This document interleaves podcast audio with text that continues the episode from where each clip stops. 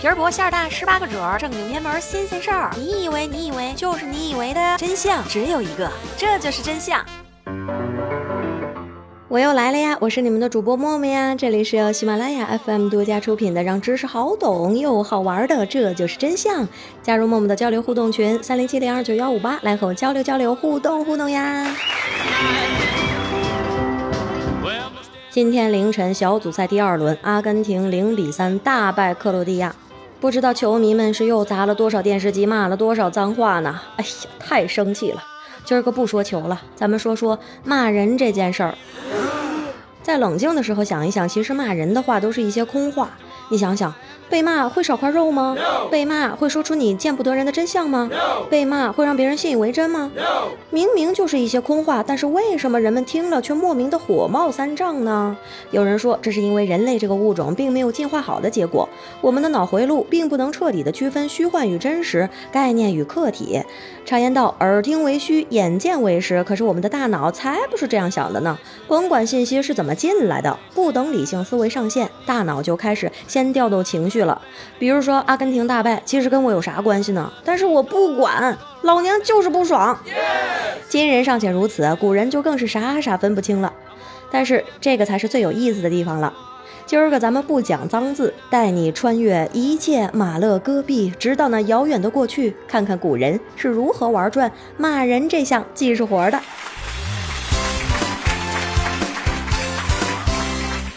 俗话说，打人不打脸，骂人不骂娘。但是在中文语系和美国等一些美洲国家，一些段位比较高的脏话，基本都是围绕着呃妈妈加身体器官组成的。啊，综合所有的语言来看，最常见的脏话内容基本都是大同小异。最常见的就是性、宗教禁忌和排泄物，当然也有一些个例，比如在波兰，老年人可能会用“祝你得霍乱”来骂人。荷兰语中的“癌症”据说也是段位特别高的骂人话。谎言不用重复千遍，一遍就行。我们如今骂人，多半只是为了发泄情绪，图一时之快。翻来覆去的几句话，那些骂街的泼妇总要是循环播放多少遍，那才解气呢？但是在古人看来，骂人是不用这么磨叽的，该说的说一遍就够了，因为他们把这个是真当回事儿，上下嘴唇一碰，转眼就能成真。古人把这种骂人当真的技术活，我们一般称之为诅咒。古埃及人会在墓穴入口的墙壁上刻下一些话，诅咒闯入的人不得好死。他们相信盗墓者看到这些咒语，并且读出来，诅咒就会应验。格林童话当中有一篇叫做《睡美人》，相信大家多少都会有一些印象。故事里面的公主受到一个老仙女的诅咒，结果就被纺锤扎伤了手，从此长眠不起。这个诅咒并没有附加任何看得见的魔法，仅仅就是嘴上一说就奏效了。你会不会感到奇怪？故事有不同的版本，但是原版里面的纺锤并不是老仙女故意设下的陷阱，而是属于一个不相干的老妇人。无独有偶，《西游记》里面也有这么一段，说太上老君有一个宝葫芦，被两个道童给偷了，下界为妖，只要叫人一声名号，答应了便被葫芦收进去。我们现代人多多少少都能意识到，名字它只不过就是个代号，但是原始人却普遍认为，名字和人之间存在着某种神秘的联系，或者干脆就当做是同一个东西了。知道了一个人的名字，就等同于控制了这个人。正是因为对人名这样的理解，古代中国人才会把名字给保护起来，搞出了一套严格的避讳制度。想尽办法使用其他的代号，绝口不提本名。那个时候，当面直呼别人的大名，跟骂人没啥两样。在世界上的其他地方，原始人类的思维方式多半也是如此。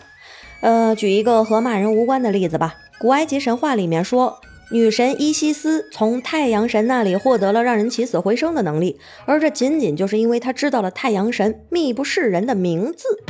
类似的思想，如今仍然可以见到。例如，美洲的印第安人、澳洲的原住民，他们都不愿意把名字告诉陌生人，就是担心名字被人利用，带来不好的结果。谋事在人，成事在天。当然，想只动动嘴皮子就实现愿望，到底来还是不靠谱的。所以，古人又发明了各种的操作方式，和骂人的玄学结合起来，兴许效果更好。古希腊、古罗马人若要诅咒别人，一般都使用一块铅制的诅咒板儿。他们把被诅咒的人的名字以及想要对方如何如何的，就都刻在这块板上。还有话痨的主人，板子都能给他刻得密密麻麻写满了。和我们之前讲的当面骂人不同，这种方法是背地里的勾当。咒语写好了以后呢，这个板子通常就会被卷起来，然后埋到地里，或者投进水里，亦或者是偷偷的塞进被诅咒的人家的墙缝里。巫毒娃娃，直到现在啊，还有人相信这个神奇的小人儿。这个名字来自非洲的巫毒教，因为被黑人带到了美洲而流行起来。不过，这种扎小人的诅咒，古人其实很早就想到了。古代的中国人早就玩过类似的这种玩意儿了。看过宫斗剧的都知道，说不定哪个妃子枕头底下就有一个布娃娃，没事就拿出来我扎我扎我扎扎扎。但是何曾想，今天某宝上卖的。却是都声称什么泰国正版。另外，古人也相信，技术越复杂、越莫名其妙、越难以复制，相应的它的效果也就会越好。例如道教的符咒，当然也有最简单的，我要代表月亮消灭你。然而，人类的力量毕竟有限，仅凭自己的力量就能够有求必应，到底是难以长久的。于是，诅咒这门学问发展到了后面，都是开始求助于鬼神。大体上，现在的宗教都是在宣称劝人向善，但是在一开始，情况往往不是这样的。更大的需求在于抱大腿，好欺负别人，或者是至少免被别人欺负。有的古人相信，这个大腿是抱得越多越好。战国时期，秦国在讨伐楚国前写下《祖楚文》三篇，分别祈求三位大神的帮助。而犹太人发明的一神教，只需要一条最粗的大腿就够了。旧约出埃及记里边就有记载，耶和华为使以色列人摆脱奴役，先后对埃及人降下了十道灾祸，其中第十灾长子之死，凡在埃及地。从做宝座的法老，直到末子后的婢女，所有的长子以及一切投生的牲畜都必死。讲到这里，就是想告诉大家，骂人这件事儿，我们现在虽然是习以为常了，但是它的起源却是可以如此的奇葩。至于你还信不信古人的这些智慧，我也管不了那么多了。毕竟现代人的大脑和原始人的也基本无差。